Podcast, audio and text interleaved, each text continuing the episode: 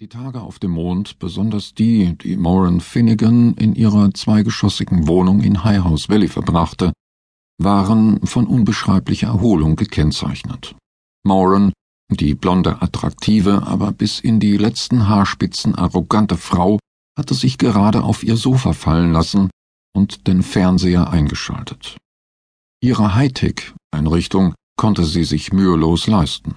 Seit Jahren war sie für Simon Higgins aktiv gewesen, ein Wissenschaftler, der sich mit den durch die Polverschiebung des ausgehenden 22. Jahrhunderts mit Mutationen beschäftigte.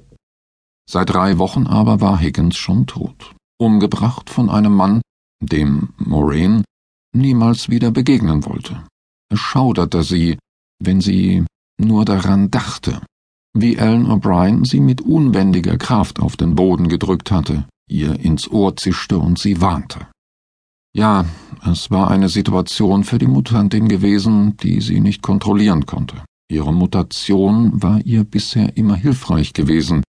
Sie konnte durch die Kraft ihrer Gedanken zellulares Gewebe manipulieren und verändern. Schweiß, der auf ihrer Stirn stand, verschwand einfach. Rissige und faltige Haut, tiefe Augenringe verschwanden, wenn sie es nur wollte. Ellen O'Brien aber hatte herausgefunden, dass Moraine nur durch Schmerz daran gehindert wurde, ihren Körper neue Strukturen zu verleihen.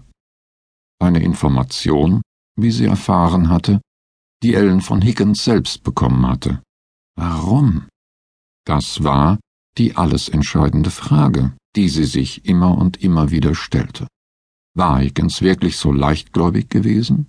Hatte er sich Hoffnung gemacht, dass Ellen wirklich in den Schoß der Organisation zurückkehren würde? Ellen hatte damals schon Probleme gemacht.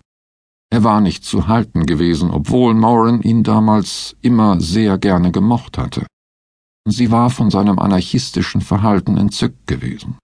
Jetzt aber fürchtete sie sich vor ihm.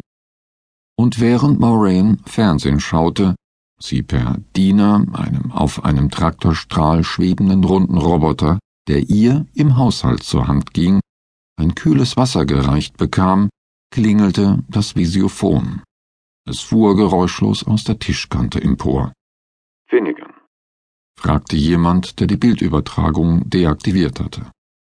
Wer will das wissen? Ich habe einen Auftrag für Sie. Scott Walker ist gesichtet worden, Sie sollen ihn stellen und eliminieren. Und wie Sie feststellen werden, wenn Sie auf Ihr Konto schauen, haben wir Ihnen die beachtliche Summe von 500.000 Dollar überwiesen. Wir erwarten eine schnelle und reibungslose Auftragserledigung. Wo finde ich ihn? New York. Er wurde in Manhattan gesichtet. Ich überspiele Ihnen gleich die letzten Aufzeichnungen, die unser Informant gemacht hat. Wir erwarten einen Beweis der Liquidierung. Die werden Sie erhalten versicherte Moraine, die sich von ihrem Platz erhoben hatte, um nach ihrem Laser zu greifen, den sie sicherheitshalber in einem vakuumgeschützten Glaskubus aufbewahrte, um mit den hier arbeitenden Behörden keine Schwierigkeiten zu bekommen, denn es war verboten, innerhalb der Stadtkuppel Schusswaffen zu tragen. Nur ein falsch abgegebener Schuss und die Kuppel könnte beschädigt und alles Leben in High House Valley könnte vernichtet werden. Und wer wollte schon sterben?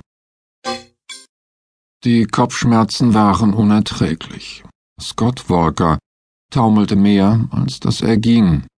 Er konnte nicht genau sagen, was er die letzten Wochen getan hatte. Ab und zu, wenn seine Erinnerungen es zuließen, glaubte er sich an unruhige Nächte zu erinnern, in denen er ziellos umhergewandert war. Scott Walker konnte sich an sich und seine Vergangenheit nicht mehr erinnern.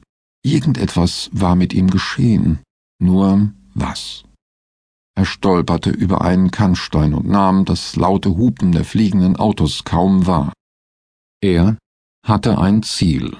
Das letzte Ziel, an das er sich erinnern konnte, es war ihm erst vor wenigen Stunden ins Gedächtnis geschossen, das städtische Krankenhaus von New York. Da hatte es etwas gegeben, etwas, das ihm Linderung verschaffen konnte. Scott Walker taumelte weiter. Hunter war sichtlich erschöpft. Der beste Freund von Ellen O'Brien traute sich schon nicht mehr aus dem Behandlungszimmer auf den Flur der Notaufnahme hinauszuschauen. Heute schien es, als ob alle Menschen